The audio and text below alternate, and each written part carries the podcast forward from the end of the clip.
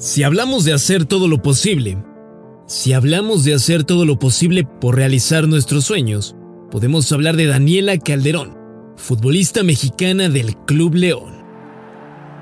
Su amor por el fútbol empezó a los 6 años y a los 12 se mudó a Estados Unidos en donde empezó a construir este sueño.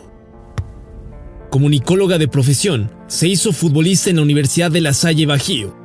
Durante sus años de estudio se creó la Liga MX Femenil y Dani aprovechó la oportunidad de realizar su sueño de manera profesional, con el objetivo de convertirse en una de las mejores jugadoras de este país. Llegó a la Fiera en el Apertura 2019 y apenas en su segundo partido como profesional, se estrenó ante las redes enemigas. Tras seis campañas y 56 partidos con las Leonas, durante el torneo Clausura 2022 contra Querétaro, marcó el primer hat-trick de su carrera y se convirtió en la mayor goleadora en la historia del equipo León femenil. Hoy, rompe la red de las capitanas Daniela Calderón, goleadora del Club León. Esto es Las Capitanas con Marion Reimers, un podcast de Footbox. ¿Cómo están? Qué gusto darles la bienvenida a las capitanas. Acá desfilan las personalidades más importantes del fútbol nacional e internacional. Este deporte tanto nos apasiona, que es el fútbol de las mujeres. Mi nombre es Mario Reimer. Gracias por estar con nosotros eh, en esta ocasión, sin importar la hora a la que nos escuchen, en dónde nos escuchen, la plataforma que ustedes prefieran. Lo importante es que nos acompañen, porque tenemos muchísimo para hablar y el día de hoy nos acompaña una futbolista extraordinaria, una mujer a la que yo admiro mucho, además colega, ¿eh? LCC, se sabe, se sabe, esto hay que saberle. Y nuestra querida Dani Calderón, delantera de Club León, el día de hoy tenemos el, gusto de que nos acompañe. Dani, ¿cómo estás? Qué placer. ¿Qué tal, Marion? Pues la verdad, muy, muy agradecida, muy afortunada de poder estar aquí con, contigo. La verdad, para mí siempre es un placer compartir espacios públicos con, con, mujeres tan exitosas como tú. No, hombre, al contrario, la verdad es que eh, además unas ganas de echar unas guacamayas, ir a vivir lo que es León, ¿no? Este, vámonos con los estereotipos, unos zapatos también, ¿por qué no? En fin, muy contenta eh, eh, de poderte saludar y feliz de que, de que eh, nos acompañes desde esa bellísima ciudad. platícame un poquito para la gente también que, que nos, nos acompaña. Yo quiero hacer un poquito un recuento también, Dani, de tu vida, de lo que significa para ti el fútbol y de también tus puntos de vista como comunicóloga, ¿no? Del estado del arte en términos de, los medios de comunicación. Debutaste apenas a los 23 años eh, como delantera, pero bueno, comparado eh, con lo que de repente presentan otras futbolistas, eh, ¿sientes que se demoró un poco tu debut? No, para nada. De hecho, eh, yo decidí, por así decirlo, atrasar ese debut en, en el fútbol profesional porque yo estaba estudiando la, la universidad y en ese momento eh, la universidad era pues lo top ¿no? que había aquí en México al, al, al, hablar del fútbol femenil.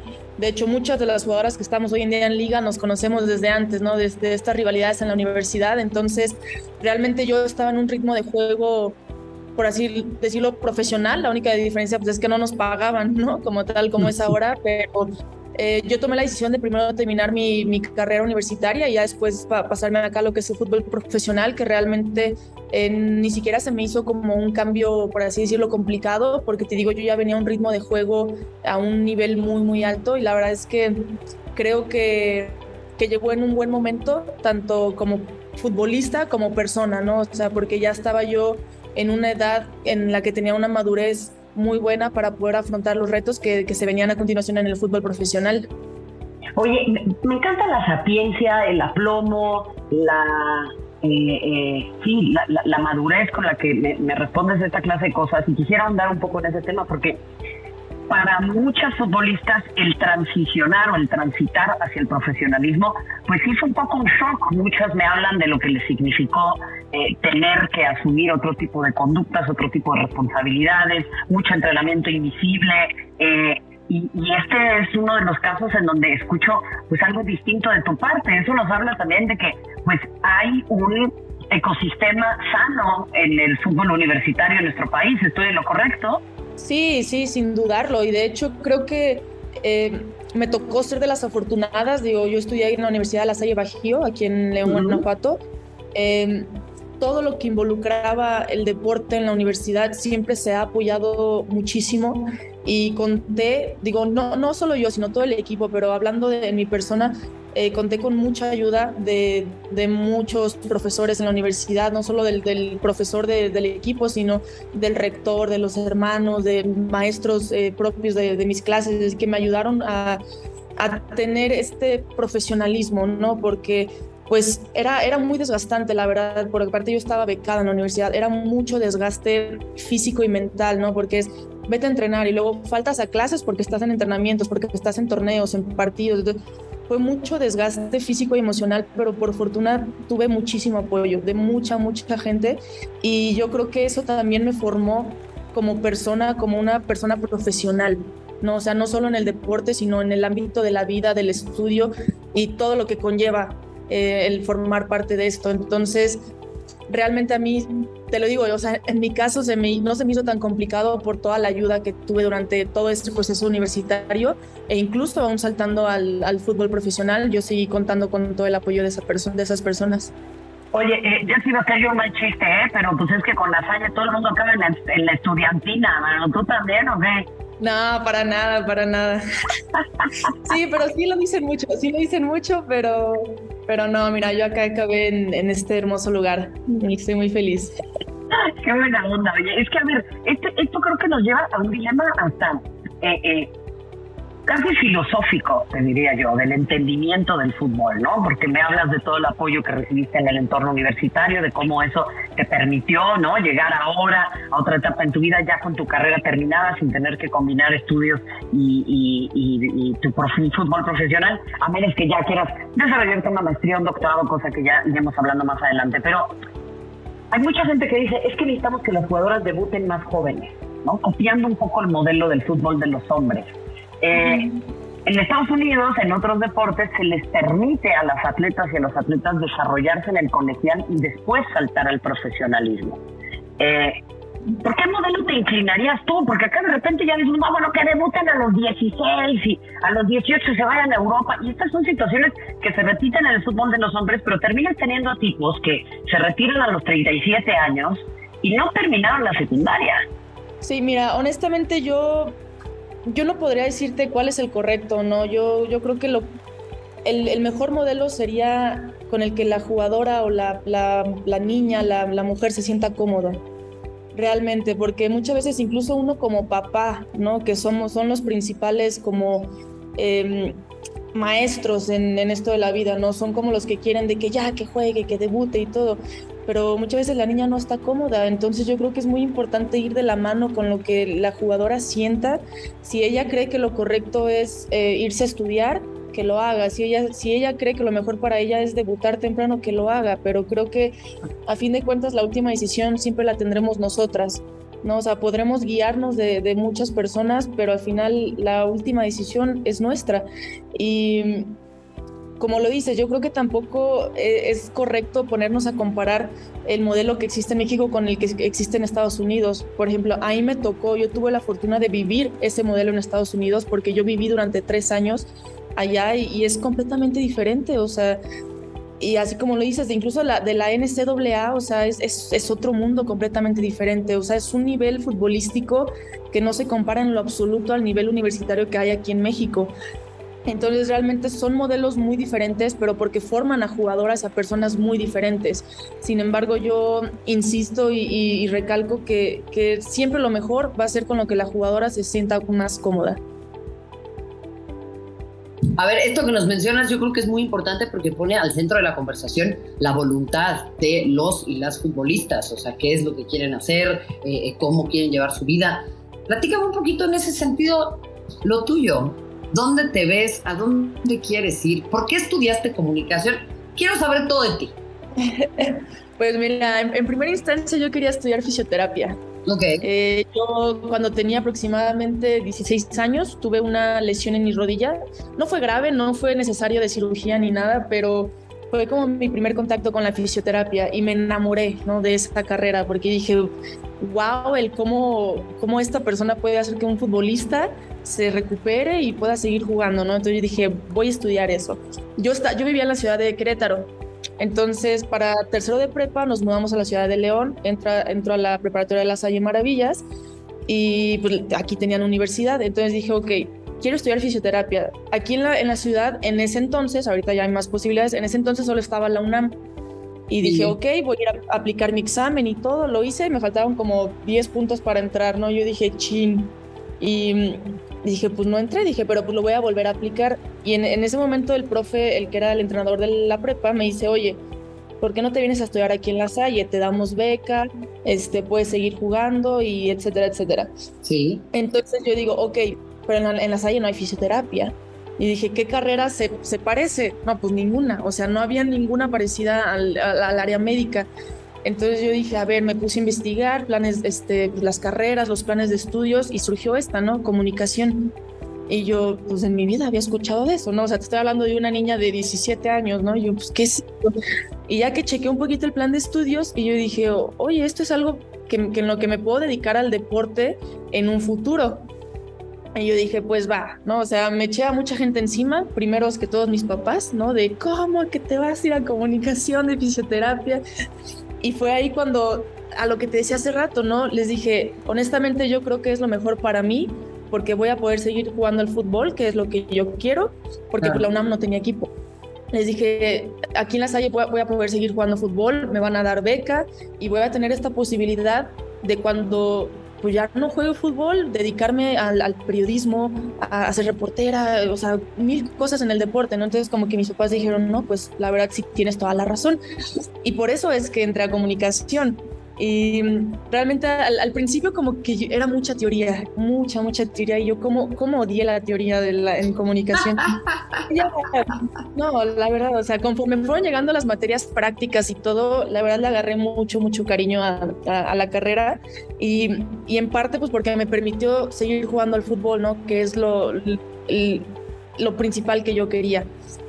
Y pues ya después, a los dos años de mi carrera fue cuando se anuncia la, la, la, creación de la Liga MX femenil y pues yo dije, de aquí soy, ¿no? Y pues poco a poco todo se fue acomodando y, y me aquí el día de hoy.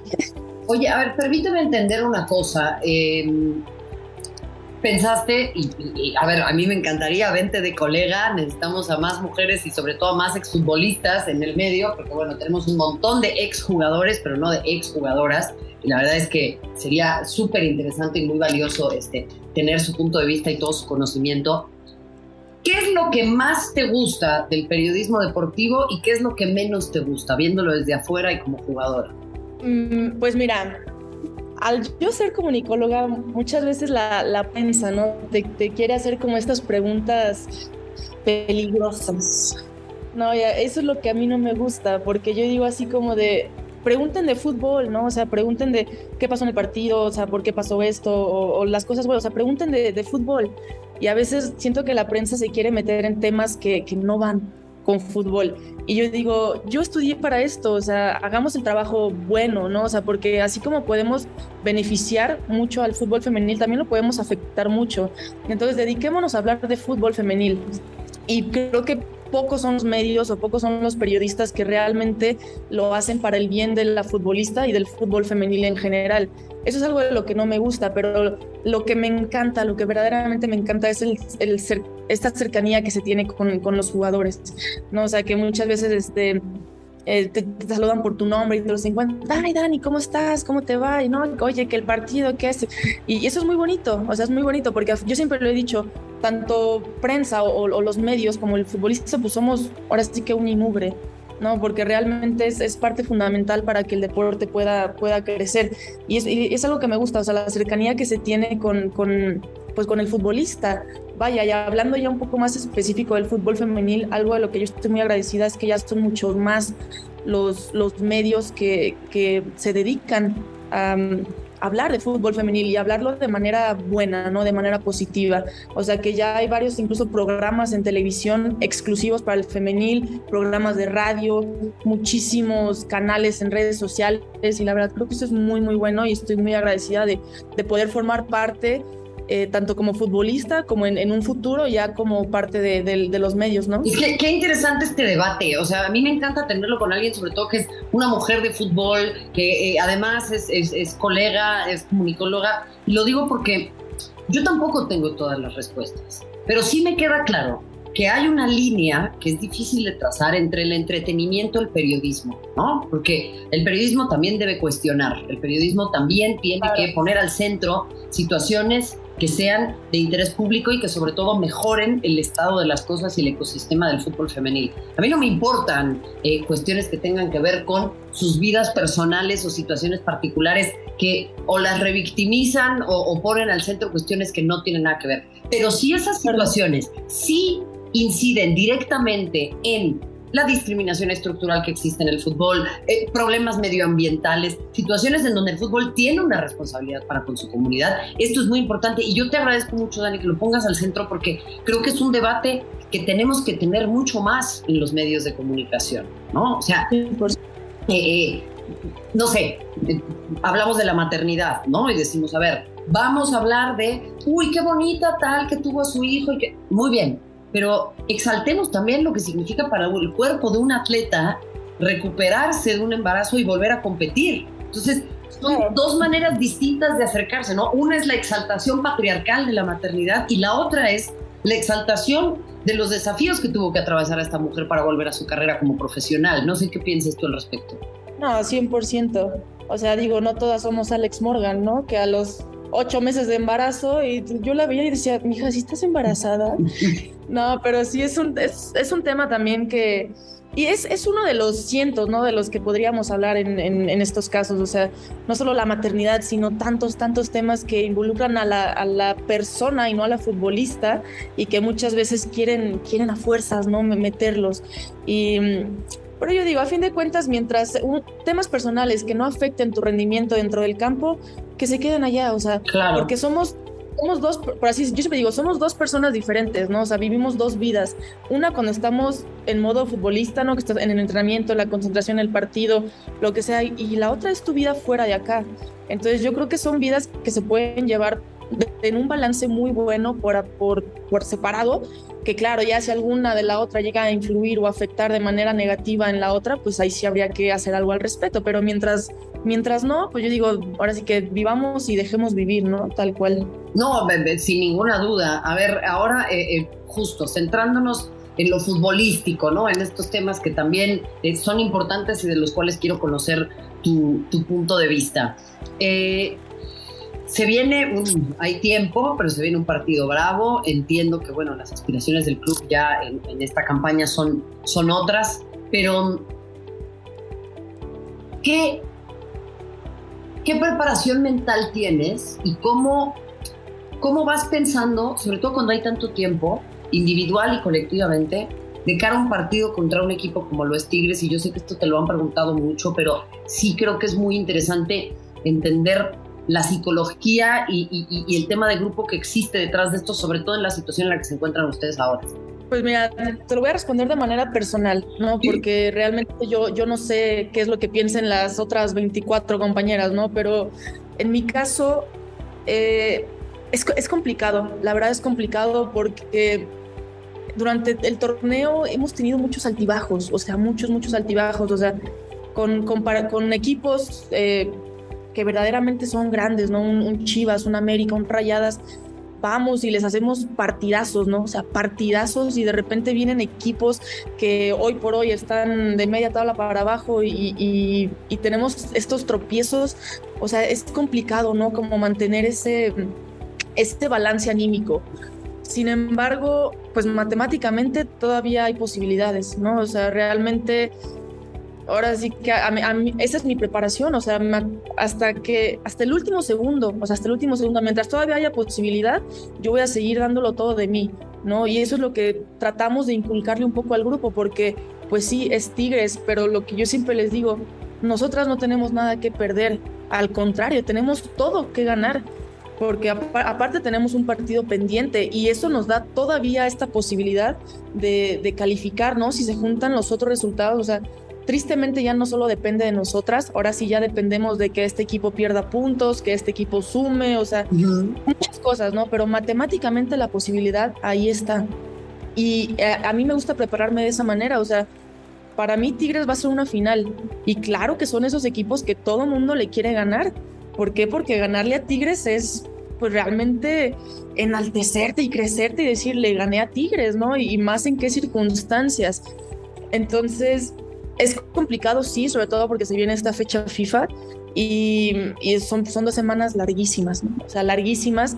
Y lo primero que hay que hacer es recuperar, ¿no? el ánimo del equipo ahora sí que por fortuna tenemos a cuatro de nuestras jugadoras ahorita con su selección, tres con Argentina, una con Costa Rica, y, pues claro que eso también nos motiva, o sea, sí decimos, pues ahorita no están, pero la neta, qué chido, o sea, qué chido que estén allá, porque también es muy complicado, ¿no? Ser seleccionada del país que seas, es muy complicado, y que ellas tengan esta constancia con su selección nos motiva mucho. Entonces, lo importante será, te digo, recuperar el, estado anímico del equipo y verdaderamente enfocarnos, porque a Tigres, y aparte es nuestra casa, y en, el en este torneo hemos tenido una mala racha en casa. No sabemos el por qué, no sabemos realmente el motivo, pero a fin de cuentas es un partido que lo tenemos que tomar como una final, tomarlo con toda la seriedad, eh, porque Tigres realmente también va a venir a querernos ganar. O sea, Tigres es un equipo que nunca se echa, nunca se tiende a la cama, ya, pero ya estamos calificadas y no, o sea, Tigres va a querer venir a, arrancarnos la cabeza, ¿no? Porque es algo que, eso es el, el espíritu de ese equipo y se respeta.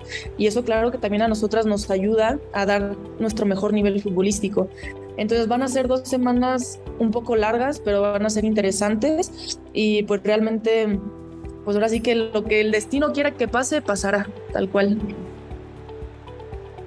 Y, me gusta esta manera que tienes de, verlo. Indudablemente quiero anclar también con algo que nos mencionabas, que son pues, las futbolistas extranjeras, algo de lo que se ha hablado muchísimo en esta liga. Eh, entiendo que tienes a, compañeras ahí, justo lo que nos mencionas. Y me da gusto escuchar también otra narrativa, ¿no, Dani? Y esto es una opinión mía, no tienes que estar de acuerdo, dime por favor lo que tú piensas y acá también armamos nuestro programa de debate, pero eh, ¿hasta dónde? ¿Hasta dónde manejamos el tema de las extranjeras en México? Porque queremos tener extranjeras también jugando fuera de nuestro país, entonces terminarían por ser en otra liga lo que acá estamos diciendo que no tenemos que tener, o sea, es un poco contradictorio, ¿no? Pues mira, yo creo que las extranjeras que están esparcidas en todos los equipos en la liga femenil han venido a contribuir muchísimo, porque realmente han puesto como, ¿cómo decirlo? Como han puesto una vara de decir, ok, a ese nivel hay que estar, ¿no? Como para querer competir en, en otros países. O sea, realmente han venido a sumar muchísimo, sobre todo hablando ya del Club León, eh, las cuatro compañeras que tenemos actualmente, el torneo pasado tuvimos a dos, eh, han venido a, asumir, a sumar muchísimo al grupo, no solo en cuestión futbolística, sino también en cuestión de cultura. No, o sea, hemos aprendido mucho de eh, unas de las otras y, y yo siempre he dicho, mientras vengan a sumar, bienvenidas, ¿no? O sea, bienvenidas, porque eso también le da un nivel a la liga. Así como tú dices, a mí también me encantaría ver a cientos de compañeras mexicanas triunfar en otros países, pero yo digo, tampoco digo, no tengo la respuesta, no sé el por qué no es así, pero pues poco a poco, o sea, siento que poco a poco se, se, va a ir dando eso, sobre todo porque la liga femenil en cuestión de números, de estadísticas, ha demostrado ser de las que tienen más impacto a nivel global. Em, entonces, es algo muy bueno, ¿no? Que también de, otras partes del mundo ya volteen a ver a la, a la liga femenil con, con seriedad. ¿no? O sea, que sí, lo que ha pasado con selecciones mexicanas, pues es otra cosa, pero a fin de cuentas, hablando de liga femenil, creo que hay un nivel muy bueno en, en, el cual hay muchísimas, pero de verdad muchísimas jugadoras que pudieran tener una oportunidad en el extranjero y les iría muy, muy bien, pero solamente es cuestión como de que se animen, ¿no? A dar, a dar ese paso. Algo que yo le respeto y le agradezco a Decides que se tomó a dar ese paso de, irse al extranjero, sobre todo a la edad que tiene. Claro. ¿no? Pero que no cualquiera lo hubiera hecho, no cualquiera. Entonces, creo que también estas jugadoras que han migrado al extranjero nos, nos abren esta, esta puerta, esta posibilidad para, para las jóvenes, ¿no? En, mi caso, incluso las más jóvenes, eh, de, que sepan que también hay posibilidades fuera de aquí y que son, pueden ser llenas de, mucho, de mucho éxito. Es que me, quedo con lo que mencionabas de Desiree también, ¿no? Que por cierto la tuvimos en este espacio y si quieren escuchar eh, la entrevista en exclusiva, vayan a escuchar a la querida Desiree Monsiváis. Yo sé, Dani, que ya te lo aventaste varias ocasiones ese podcast, entonces no te lo recuerdo a ti, pero eh, ¿te ves tú haciendo algo parecido en este momento en algún otro? Yo sé que estás muy agradecida y feliz en León, pero ¿cuál sería una liga con la que eh, te sentirías feliz o en la cual te sentirías feliz jugando o satisfecha emigrando al extranjero? No, yo siempre lo he dicho, a mí la verdad es que me encantaría porque yo sé que me haría crecer no solo como futbolista, sino como persona, tener esta posibilidad de, de conocer otras culturas, ¿no? otras formas de, de vivir. Eh, no podría decirte con exactitud, me gustaría irme a esta liga, porque si llegan, si llegara a haber posibilidades de, de cualquier otra liga, la, la, tomaría, la verdad. Entonces, es algo que, que, que, me gustaría mucho. La verdad, no, no es como que me, me pongo a llorar en las noches si no pasa, pero digo, si no pasa es por algo y si pasa es por algo. No, entonces realmente es eso, o sea, me encantaría, me, me gustaría mucho que fuera en Europa, o sea, no sabría decirte cuál porque, pues, no sé, como que siempre me ha gustado mucho esta idea del, del fútbol europeo, hablando en cuestión varonil, ¿no? Claro. Pero también en cuestión femenil, el, allá el, el, fútbol de allá es, es otro nivel, ¿no? O sea, está en, ahora sí que es otra liga completamente, entonces pues sí, la verdad no, no cierro esa posibilidad. Así como, como lo dijiste, ¿no? Yo la verdad ahorita me debo aquí a mi club, estoy muy, muy feliz, muy contenta de estar aquí, pero pues lo que sea que el futuro nos depare, pues bienvenido. Oye, Dani, me encanta eh, escucharte con tanta seguridad, con tanta madurez, con tantos temas que, que, has hablado con nosotros el día de hoy. Ciérrame con algo que la afición leonesa seguro quiere escuchar. ¿Qué es lo más bonito de jugar en el Club León? No, la verdad es que la ciudad como tal, desde yo tengo aquí viviendo aproximadamente ocho años, la ciudad me ha dado mucho como persona, como futbolista. Eh, en, mi caso he vivido muy tranquila durante estos años, me, ha ayudado a crecer mucho como, como persona, ¿no? Sobre todo, hoy en día, pues como futbolista, eh, realmente yo aquí a la, a la, ciudad de León, que no es muy grande, pero yo sí le digo, mi, mi pequeño León, Guanajuato, eh, la verdad sí le agradezco mucho y le debo mucho porque en gran parte me han convertido en la persona que soy hoy. Y, no solo la afición, sino la, toda la gente, realmente es, es, es, gente muy cálida. O sea, es gente muy cálida que, que te hace sentir como en casa. O sea, te digo, yo soy de Querétaro, eh, pero a los dos años que yo vivía aquí, ya cuando iba a visitar a mi familia, era como ah, tú ya hasta habla, hablas como leonesa. Y yo como de, ¿cómo así? En ese momento no lo entendía, pero ya hoy, hoy, hoy, por, hoy, hoy por hoy digo, sí, la neta, yo me siento que soy como de León, Guanajuato. Y es eso, la verdad, o sea, estoy muy agradecida. Eh, y muy, muy contenta, la verdad, muy, muy contenta. Oye, Dani, qué chido, me encanta lo que dices y es verdad, es muy bonito León Guanajuato, su gente también y, y me encanta escucharte hablar así. Espero que eh, vengan muchos éxitos para ti, espero tenerte de colega en un futuro no muy cercano, porque te auguro todavía una larga trayectoria en el fútbol. Y, y, pues aquí estamos para mejorar a tu lado los medios de comunicación y todo lo que tenga que ver con el discurso que gira en torno al fútbol femenil, que es tan importante. Te agradezco muchísimo, Dan. No, muchísimas gracias a ti, Marion. Te repito lo del inicio. Para mí es un honor y un placer compartir espacios públicos con mujeres tan exitosas como tú. Al contrario, en verdad significa mucho para mí y estamos al servicio del fútbol femenil, que es algo que a todas las mujeres nos va a hacer engrandecer y ensanchar nuestros horizontes profesionales de vida y de toda índole. Agradecerle también al Departamento de Prensa del Club León por esta gestión que tan gentilmente eh, nos ha permitido tener esta larga conversación contigo aquí en Las Capitanas. Dani, muchas gracias. Gracias, Marion. Bueno, y ustedes ya lo saben, escúchenos semana a semana en su plataforma favorita, en su horario favorito, eh, como quieran, si van a estar cocinando, si van a estar en el coche, si se van a meter a bañar, sí, bañense, no sean así, este... Eh, no lo usen para dormir, más no sean así, ¿no? Eh, pero bueno, mientras tanto les agradecemos el favor de su atención y nos reencontramos en cualquier instante aquí en Footbox. Gracias, hasta la próxima. Esto fue Las Capitanas, exclusivo de Footbox.